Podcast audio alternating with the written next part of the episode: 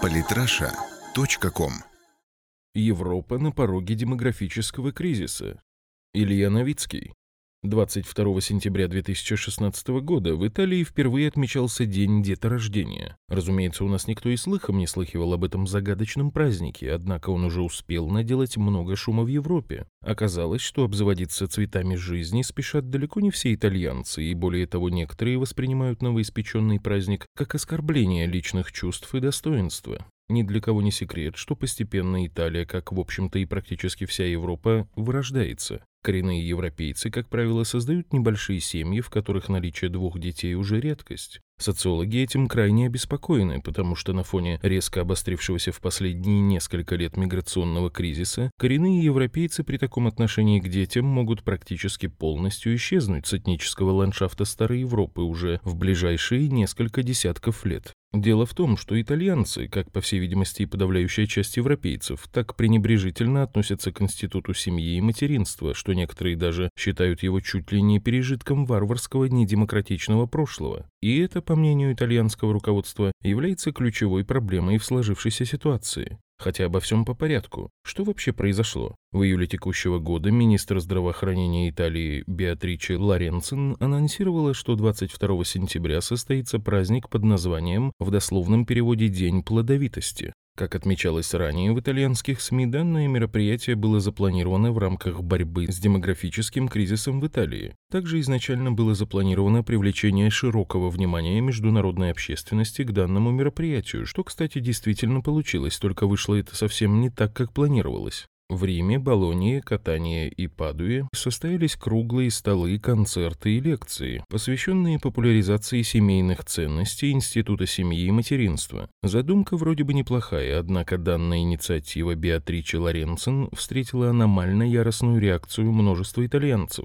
Ее твиттер был буквально завален гневными сообщениями итальянцев, которые, как выяснилось, увидели в дне деторождения пропаганду сексизма и даже фашизма, отметив, что развернувшаяся информационная кампания, частью которой стал праздник, является оскорбительной и унизительной для людей, которые осознанно или в силу природных особенностей не могут или не хотят иметь детей. Также не осталась в стороне и широкая международная общественность, внимание которой намеревались привлечь организаторы. Только по какой-то странной причине, в первую очередь, праздник привлек внимание движения феминисток и левых активисток, рупор для комментариев которых им охотно предоставили ведущие западные СМИ. Итальянские журналисты, кстати, тоже не остались в стороне. Данный праздник некоторые издания окрестили эхом фашистского прошлого, сославшись на пропагандистские плакаты времен правления Муссолини, которые призывали женщин давать больше детей родине. И вот тут-то и возникает главный парадокс. Итальянцы жалуются на то, что им якобы недостаточно поддержки государства. Пособие на одного ребенка составляет 160 евро в месяц для того, чтобы иметь детей.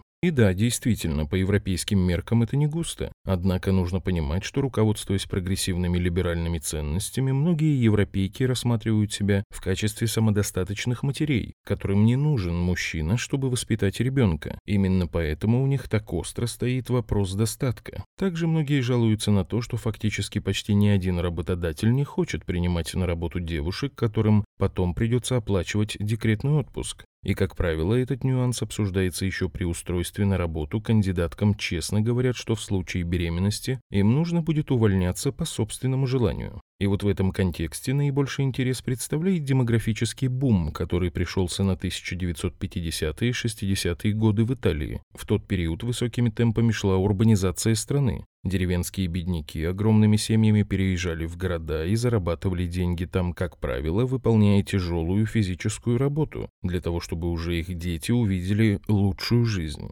И тогда и в последующие несколько десятилетий с демографией все было в порядке. Теперь же вместо бедняков из итальянских деревень в крупные города страны приезжают мигранты из ближневосточных и африканских стран, Албании, Румынии и прочих. Для них пособие в 160 евро на ребенка вполне достаточно, так как матери в таких семьях, как правило, не работают вообще, а мужья приносят в семью еще какой-то дополнительный доход. Именно они сейчас стараются для того, чтобы их дети увидели лучшую жизнь. И именно поэтому старая традиционная Европа априори обречена в этом этническом противостоянии, ведь все имеющиеся в Италии проблемы характерны для всего Старого Света в целом.